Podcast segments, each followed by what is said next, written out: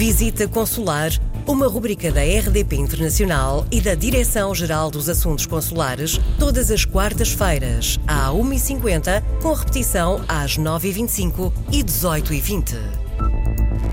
Bem-vindos a mais uma visita consular. O Diretor-Geral dos Assuntos Consulares, Júlio Vilela, vai hoje falar-nos do plano de contingência consular no Reino Unido para o Brexit. É evidente que esta é uma matéria que diz respeito a muitos portugueses, até porque sabe que no Reino Unido estão muitos uh, residentes portugueses, uh, sobretudo que chegaram nos últimos anos. O que é que há aqui para dizer de mais relevante?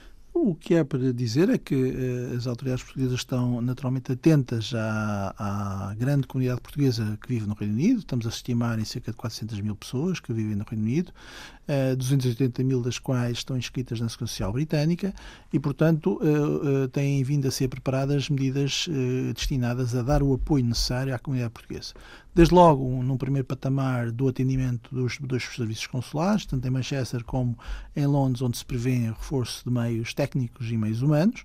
Num segundo patamar, a criação de raiz em Lisboa de um centro de atendimento telefónico uh, e para respostas por e-mail uh, a tudo o que tem a ver com as questões relativas ao Brexit, num primeiro momento, e num segundo momento também tudo o que tem a ver com o agendamento de serviços consulares no Reino Unido, passa a, ser feito totalmente em Lisboa, o que garante uma uniformização de procedimentos, o tratamento uniforme de informação e uh, a existência de um critério único de servir o, o, o cidadão nacional, que é tentar servi-lo bem, com qualidade e de uma forma rápida. Ou seja, quem está lá. Quem está em Lisboa liga para, liga para um telefone local. No Reino Unido liga para um telefone local no Reino Unido, portanto, é uma chamada local, não vai chamar para Portugal, vai telefonar para Portugal, mas nós é que vamos receber chamada aqui. Chamada reencaminhada. Exatamente. E então aquilo que vai acontecer é que a Agência de Administração Administrativa e Mexer aos Estrangeiros montaram um, um sistema, uh, estão a preparar a consolidação de um sistema que já está a funcionar, aliás, para a Espanha, portanto, teve o ano passado em, em, em situação de projeto piloto a funcionar para a Espanha e que vai este ano ser alargado ao Reino Unido, com esta componente muito especial,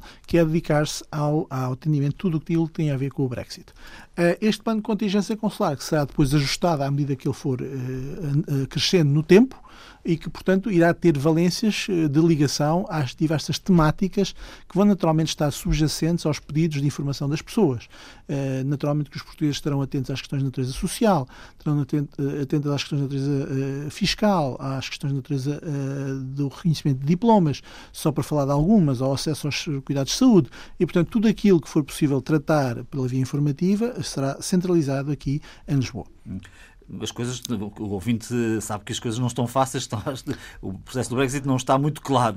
É? é? é? possível imaginar aqui uma ou duas temáticas, elencou aqui várias, eh, que possam suscitar mais dúvidas para os portugueses? Sim, estão dentro uma, dessas que uma das questões que obviamente a preocupar os portugueses é o, o a, a, a, residência, o estatuto de residente no Reino Unido. Portanto, como se sabe, os portugueses que estão vivendo no Reino Unido há vários anos e, e que até ao dia 29 de março provem eh, ter entrado no Reino Unido, têm direito à residência permanente, caso já tenham perfeito naquela data os 5 anos, ou a uma residência provisória, caso ainda não tenham perfeito os 5 anos, mas irão fazê-lo no futuro.